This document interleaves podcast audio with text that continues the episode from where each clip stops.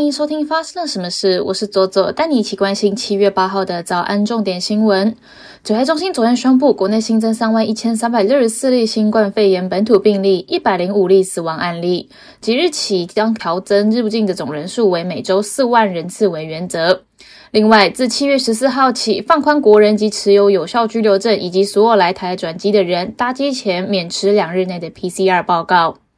为舒缓少子化的国安问题，政府积极研定零到六岁的育儿政策。行政院长苏贞昌表示，育儿今天会从原本的每一个月三千五百元调升到每个月五千元，以及第二胎以及第三胎的幼儿也会再加发，进一步减轻家长育儿的负担。二零二零年，台湾有四百多件校园性侵案，其中不少加害者是学校的教职人员。受害儿少学生往往因为害怕不敢说出口，成为一辈子的伤痛。国家人权委员会宣布将启动大规模的调查，访谈一百位十八岁之前就曾经遭到性侵或性剥削的个案，弥补校园儿少安全的漏洞。房价居高不下，内政部公布的最新房价负担能力指标，今年第一季全国房贷负担率为三十八点三五帕，房价负担能力维持略低等级，而全国房价所得比，俗称的购屋痛苦指数，则为九点五八倍，等于全国的民众要买房，平均要人超过九年不吃不喝。国际方面，根据日媒 NHK 表示，六日上午，冲绳县的海边发现了一个穿着浮潜装备的男子漂浮在水面。保安署七号确认死者为《游戏王》的作者高桥和希，享受六十岁。高桥和希创作人气漫画《游戏王》，因热血沸腾的卡牌决斗的情节，自连载以来就虏获了不少的粉丝芳心。虽然早在二零零四年就画出完结篇，但之后仍不断有系列动画推出，截至目前为止已经推出十一部动画作品，显见人气依旧。英国首相强生二零一九上任以来丑闻不断，六月才挺过了一次不信任投票。如今因为保守党副党边性骚扰案，五日以来就已经有五十九名内阁成员以及官员提出辞呈，施压强生下台。他七日确定将请辞首相及党魁大卫。当地时间约十二点，在唐宁街十号对全国发表演说，表示自己会留任到新首相就位。美国 FBI 与英国的军情五处负责人罕见的举行了联合演讲，并共同对于中国的威胁发出警告。FBI 局长表示，中国政府是对我们的经济、国家安全的最大长期威胁，指责中国干预了西方政治，包括介入选举，并警告，若中国以武力抢夺台湾，那么就会造成全球至今可见的最可怕的商业破坏。接下来，我们来聊聊今天来发生了什么事。今天聊的主题是来自于香港，有一位瑜伽老师原本要出发去美国进修，但没想到前一天晚上却离奇失踪，并没有登机前往美国，而行李人留在家里。那家人就非常心急，然后报警求助，结果发现他横尸在酒店里面，惨遭杀害。但是这个事件出来之后呢，有部分的网民反应不是为他惋惜，反而是拍手叫好。那其中一个原因是因为认为他是一个性工作者，所以活该。为什么会有这么多人这么想，认为他会该死呢？而且这不是只是几个人的个别想法，而是有不少人都支持这种论调，所以才有变办法变成大量的声音发起攻击。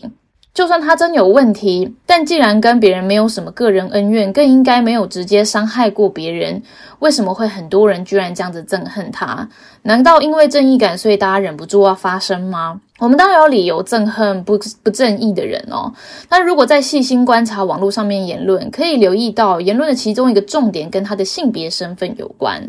是因为身为女人做了不该做的不义的事情，所以她该死。换言之哦，言论针对似乎不只是不义，而是作为女性的她不义。如果这是讨厌不义的话，针对他不并不会是以他的身份做了什么，而是直接针对那一件事情。打个比方，抢劫就是不对的。但是一般来说，抢劫的不义跟抢劫的人是男是女无关，而是男是女也不会令抢劫变得更为不义。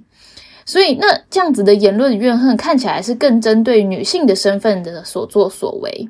而这种反应呢，可能是一种典型的厌女表现，去憎恨那些不听话的女人，并且要惩罚她们。到底什么是厌女呢？如果按照字面的意思来看哦，厌女应该是要去憎恨的所有女性。但是，假如用这样子的方式去理解厌女的话，大概世界上没有什么人是真正的厌女，因为就算有这一些人呢，呃，仇视某一些特定的女性，他们也可以喜欢自己的妈妈啊、姐姐啊、妹妹啊，或是女性朋友。可是我们的确可以感觉到社会上面有一些针对女性的风气，好像总是要贬低还有攻击女性哦。所以，我们貌似应该可以以厌女来理解哦。那 Kate Monet 就曾经指出，其实厌女是一种呃社会体制，在男呃女性从属于男性的父权社会当中，女性总是被期望要成为一个合格的女性，例如应该要有爱啊。或是温柔啊，或是服从啊，保持贞洁啊，所以之所以会出现厌女的情况，就是因为有女性做出了不符合这个社会期许的举动啊。打比方，如果她性开放啊、卖淫啊、不受控啊，挑战了我们的社会既有的秩序和运作，所以引来呃死亡的威胁，或是言语暴力等各式各样的攻击哦。所以呃，厌女在体制当中就是一种负责维持纪律还有惩罚的机制。